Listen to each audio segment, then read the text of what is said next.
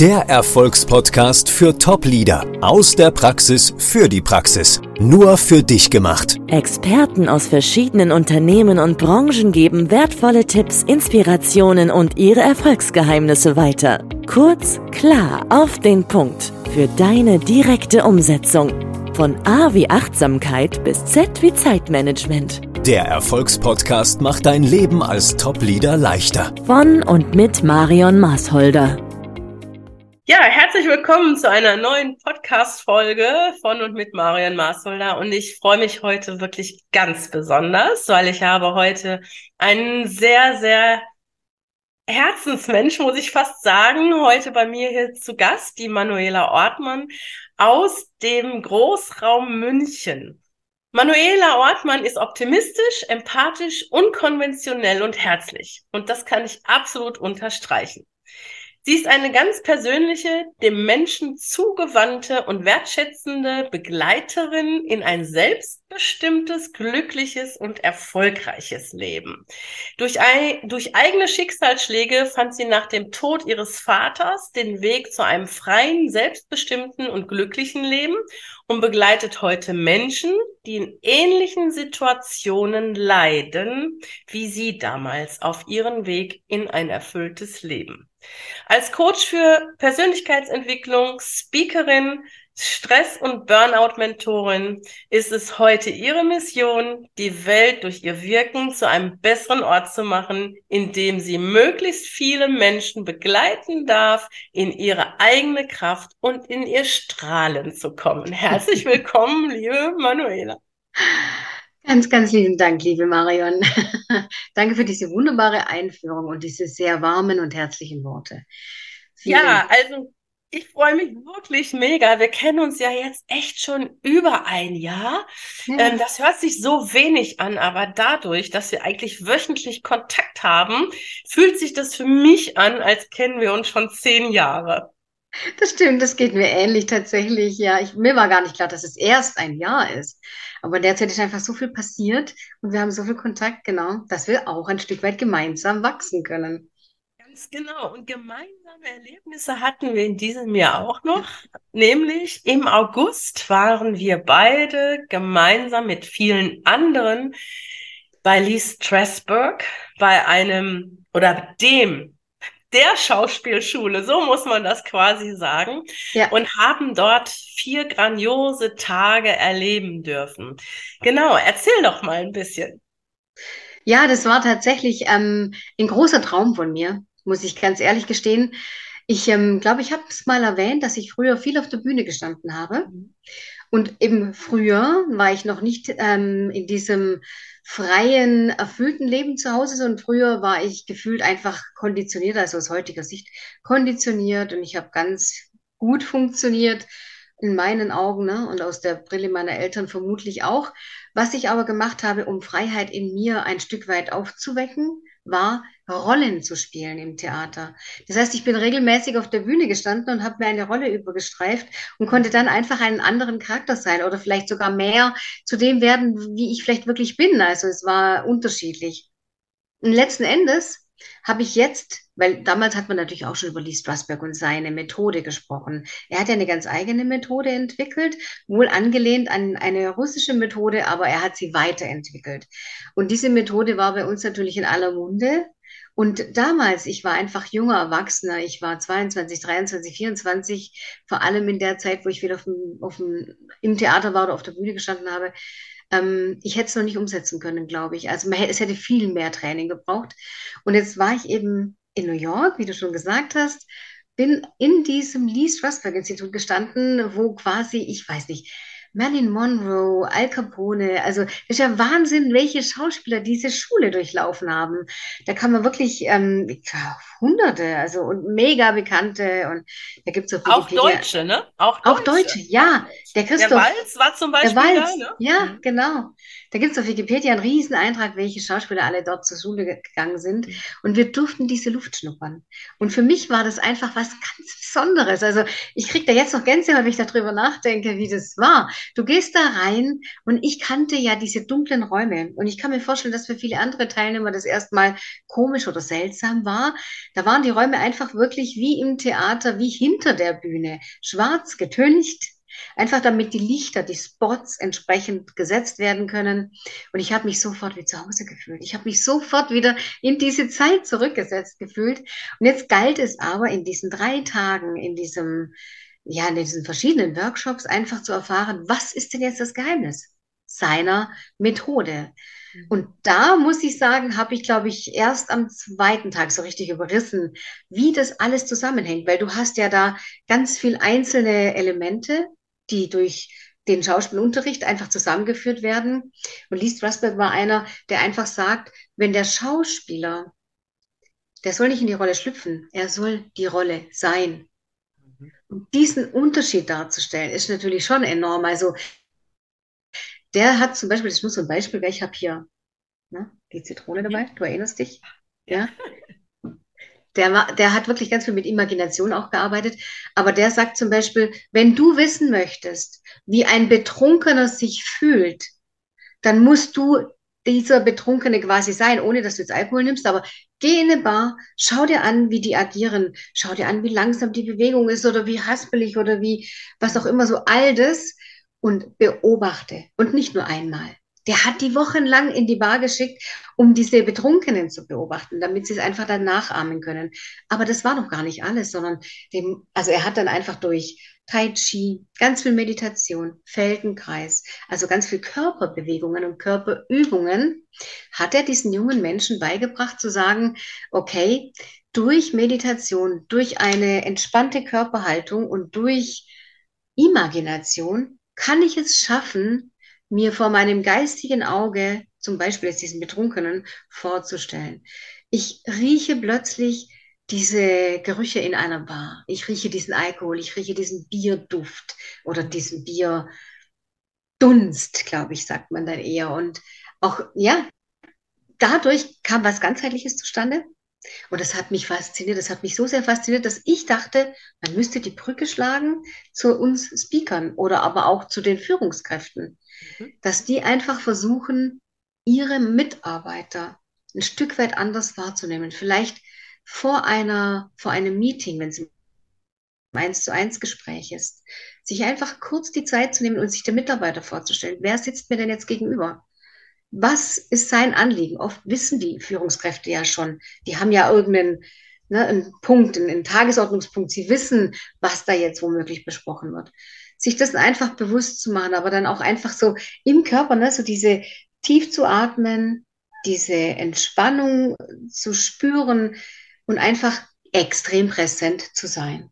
Ich habe so viele Führungskräfte kennengelernt, die, ja, wie soll ich jetzt sagen, die einfach wirklich, ähm, erstmal hat man die Präsenz vermisst und sie haben einfach nur durch ihre Brille geschaut. Da fehlte dann einfach ganz viel Empathie. Das heißt, sie haben sich nie versucht, in das Gegenüber hineinzuversetzen. Also es war jetzt ein, zwei. Ich habe natürlich viele Führungskräfte erlebt in meinem Leben. Es gibt äh, ganz viel unterschiedlich. Aber da dachte ich, Mensch, man könnte mit dem, es wird, mit der Methode auch bei Führungskräften mhm. theoretisch ansetzen. Was sagst du dazu? Ja, absolut. Also ich war genauso geflasht und begeistert wie du.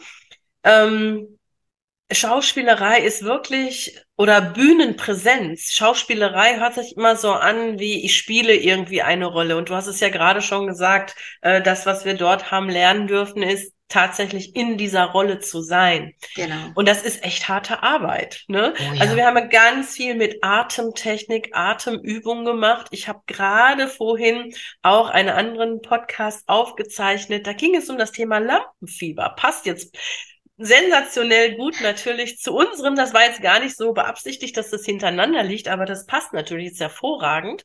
Genau. Und ähm, sie ist selber Schauspielerin und äh, erzählte halt auch, es, es gibt ja viel, viel Reaktionen, die den Kör die der Körper einfach mit uns macht, ne? Also die Röte oder solche Dinge. Und man kann ja ganz mit einfachen Methoden den ja. Körper auch schon runterholen.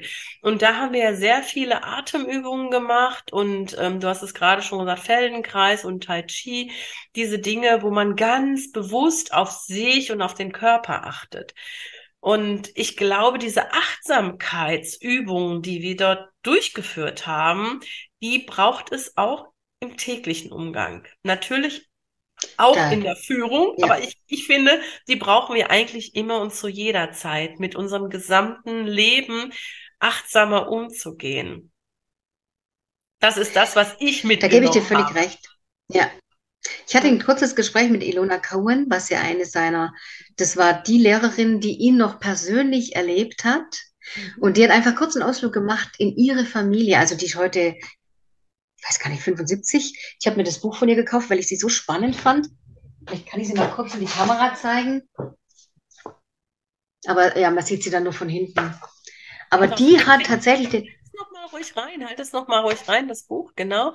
The Methods Acting Exercises Handbook, genau. Lola Cohen, genau. Für die, die jetzt nicht YouTube gucken, sondern nur genau. hören, wäre das genau. deine Buchempfehlung. Ne? Ist das auf Englisch oder ist es auf Deutsch übersetzt? Es ist tatsächlich auf Englisch. Englisch und ich bin nicht mal, ich glaube nicht mal, dass es auf Deutsch verlegt wurde, also oder übersetzt wurde tatsächlich. Aber es sind Übungen drin und die kann man auch, wenn man das Englische ist nicht 100% mächtig ist, kann man diese Übungen trotzdem machen. Und auch die hat, also dieser Ausflug in ihre Privatsphäre fand ich einfach so spannend, weil sie eben auch sagte, diese Methode, die sie natürlich hier unterrichtet, sie macht auch ganz viel die Imaginationen. Sie hat auch uns das mit der Zitrone gemacht oder auch mit dem Kaffeeduft, dass du dir denn vorstellen kannst. Ich habe das mal versucht zu üben das dauert ewig, bis du das wirklich schaffst, dir in einer meditativen Haltung den Duft von Kaffee so vorzustellen, dass du das wahrnimmst, dass du das Gefühl hast, du riechst Kaffee. Diese Tasse spürst du. Mhm. Ja, weißt genau. Du, da fällt mir gerade ganz spontan was so ein. Ja. Und zwar, ich, ähm, wir sind ja Asien-Fans, mein Mann und ich. Ja. Und äh, wir fliegen sehr, sehr häufig über Bangkok. Und nur wenn ich das Wort Bangkok in den Mund nehme, habe ich die Gerüche von den Straßen Bangkoks im in der Nase und dieses, dieses, ähm, diese kleinen Glöckchen, die da so im Wind immer rauschen, sofort in den Ohren. Also das ist wirklich so tief bei mir verankert. Und wenn einer Bangkok sagt, rieche ich das förmlich. Das ist ja so ähnlich wie das, was du jetzt gerade beschrieben hast. Das ist eigentlich genau das. Und das funktioniert bei den meisten Menschen tatsächlich mit Banane, mit Zitrone, ja. ganz hervorragend. Also Banane? wenn du das okay. hörst, genau, also ich rieche Banane. Wenn ich das höre und sie mir vorstelle, ich, Banane rieche ich, tatsächlich, ja. Und bei Zitrone ist es eigentlich ähnlich, oder? Können wir uns wahrscheinlich alle gut vorstellen. Ja. Und sie hat jedenfalls gesagt, dass wenn sie zu Hause, also im privaten Umfeld ist, dass ihr diese Methode da einfach genauso hilft. Auch in der Erziehung hat sie das hergenommen. Sie hat ihren Kindern immer wieder beigebracht, das Ganze also alles, was sie beurteilen, wir haben ja alle unsere eigene Brille auf und beurteilen und interpretieren in einer Tour. Und sie hat dann immer versucht, dafür zu werben, dann mach es ganzheitlich. Dann spüre erstmal, fühle, schmecke. Die Augen sind ja ein riesen Sinnesorgan, die Ohren. Versuche es ganzheitlich wahrzunehmen. Und wenn du dann interpretieren oder beurteilen möchtest, gut, aber dann hast du wenigstens versucht, das Ganze zu erfassen, weil da kommt oft ein anderes Bild heraus. Mhm. Oder ja. du bist einfach dann gelassener in dieser Situation, du bist einfach entspannter, auch das hat sie damit erreichen können, wenn du die ganzen Faktoren versuchst mit einzubeziehen. Ja, das, das funktioniert wirklich. Also ich finde es ich find's nach wie vor faszinierend. Ich konnte jetzt noch nicht mein ganzes Leben darauf ausrichten, aber wenn ich dran denke, dann beziehe ich es auf jeden Fall mit ein und versuche allen meinen den, mein, den Menschen in der Umgebung da immer wieder mal einen Impuls zu geben. Ja, absolut. Genau. Also nochmal zurück auf das Thema Führung jetzt an ja. dieser Stelle. Also deine Empfehlung würde lauten, mehr bei sich zu sein, um sich mehr auch auf das Gegenüber einzustellen. Mit welchem Ziel jetzt konkret?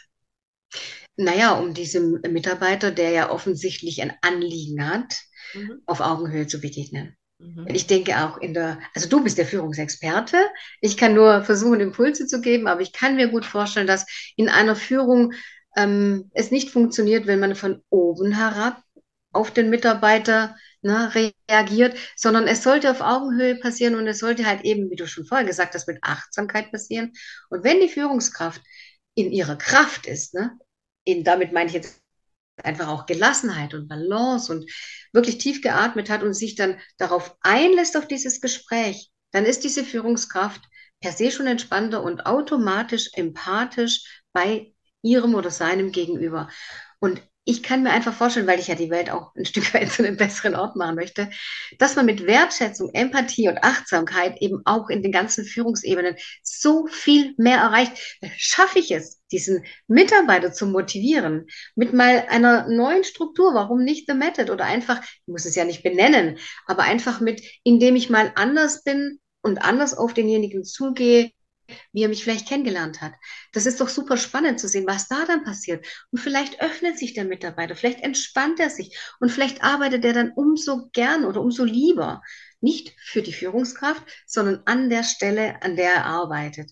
Und ja, da, da kann ich jetzt nicht weiterdenken, weil ich bin da nicht drin in diesen Themen, aber es wird eine Lösung geben, letzten Endes, für diese Gespräche. Und deshalb könnte ich mir gut vorstellen, dass eine Method, Method auch für die Führungskräfte von Vorteil sein kann.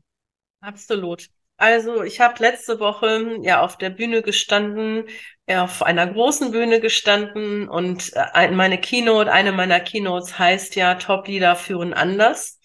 Und mhm. ähm, ich habe drei Begriffe, zwei davon hast du genannt. Bei mir geht's mit Vertrauen los, das ist die Basis von allem. Dann geht's eben über die Wertschätzung und endet in der Empathie. Und wenn man wirklich empathisch ist, das sind die drei wichtigsten aus meiner Sicht. Die ja. sind nicht ausschließlich, aber das sind für mich die drei wichtigsten. Und ähm, ich kann das vollkommen unterschreiben. Auf heute wollen die Mitarbeitenden nicht mehr ja von oben herab mit diesem Machtgedanken geführt werden. Das macht heute kein Mitarbeiter mehr mit. Die wollen wirklich als Partner gesehen werden, auch wenn letztendlich dann noch jemand sitzt, der die Entscheidung schlussendlich trifft oder auch zu vertreten hat. Aber sie wollen Mitspracherecht und wollen gehört werden. Und genau dafür ist es halt wichtig, auch sich auf ähm, genau auf das einzustellen, wie du es gerade gesagt hast. Also da bin ich vollkommen bei dir. Und Wertschätzung ist, glaube ich, eine Währung, die so wichtig ist, eine neue Währung für die Zukunft. Unbedingt. Und ähm, Empathie kann man natürlich lernen. Und eine Technik hast du uns heute dankensweiter, äh, dankenswerterweise schon einmal vorgestellt. Genau, mehr bei sich zu sein, in den anderen mal hineinzufühlen, das bringt schon wirklich sehr, sehr viel Empathie. Und ähm, die Menschen fühlen sich dann eben auch einfach verstanden ne? und ernst genommen. Ernst genommen, genau, das wollte ich auch gerade sagen. Und dann akzeptiert doch auch ein Mitarbeiter, dass diese Führungskraft dann letzten Endes die Entscheidung fällt, die gut und richtig und wichtig fürs Unternehmen ist. Aber wenn er eben zuerst abgeholt wurde oder wenn er zuerst einfach gehört wurde und wenn er das Gefühl kriegt, er darf mitsprechen, kann er das doch viel besser und ganz anders akzeptieren, als wenn es ihm einfach von oben drauf drüber gestülpt wird. Ja, und das ist nichts anderes als das, was du gerade genau erwähnt hast. Jetzt hätte ich noch eine Frage an dich, liebe Manuela. Was bedeutet denn New Leadership für dich so in einem einzigen Wort? Wie würdest du das zusammenfassen?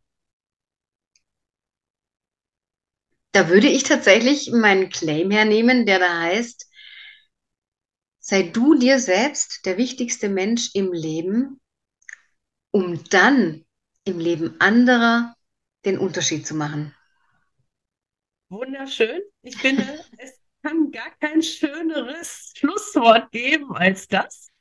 Aber so ganz entlasse ich dich natürlich noch nicht. Also, wie kann man denn mit dir zusammenarbeiten, wenn man jetzt sagt, Mensch, das hört sich so spannend für mich an? Ähm, wie kann man mit dir in Kontakt treten? Gerne über meine Homepage, die www.manuela-ortmann.com. Da steht meine Telefonnummer drauf und natürlich auch meine E-Mail-Adresse. Ich habe einen Instagram-Account, ich habe eine Facebook-Seite auf beiden. Versuche, nicht ich versuche, sondern ähm, gebe ich Impulse weiter, die wie ich meine, auch anderen Menschen im Alltag helfen. Ich versuche für Mehrwert zu sorgen in meinen sozialen Kanälen und die heißen alle wie ich, Manuela Orchmann. Sehr schön. Ja, vielen Dank, dass du heute bei mir warst. Ich bin ganz sicher, das war nicht das letzte Mal. ganz genau. Ich wünsche dir noch einen wunderschönen Tag und den Hörern natürlich ebenfalls. Vielen Dank, liebe Manuela. Ich danke dir von Herzen für dieses wunderbare Gespräch. Danke, Marion.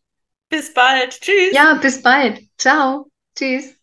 Der Erfolgspodcast für Top-Leader aus der Praxis für die Praxis. Nur für dich gemacht. Experten aus verschiedenen Unternehmen und Branchen geben wertvolle Tipps, Inspirationen und ihre Erfolgsgeheimnisse weiter. Kurz, klar, auf den Punkt. Für deine direkte Umsetzung. Von A wie Achtsamkeit bis Z wie Zeitmanagement. Der Erfolgspodcast macht dein Leben als Top-Leader leichter. Von und mit Marion Maasholder.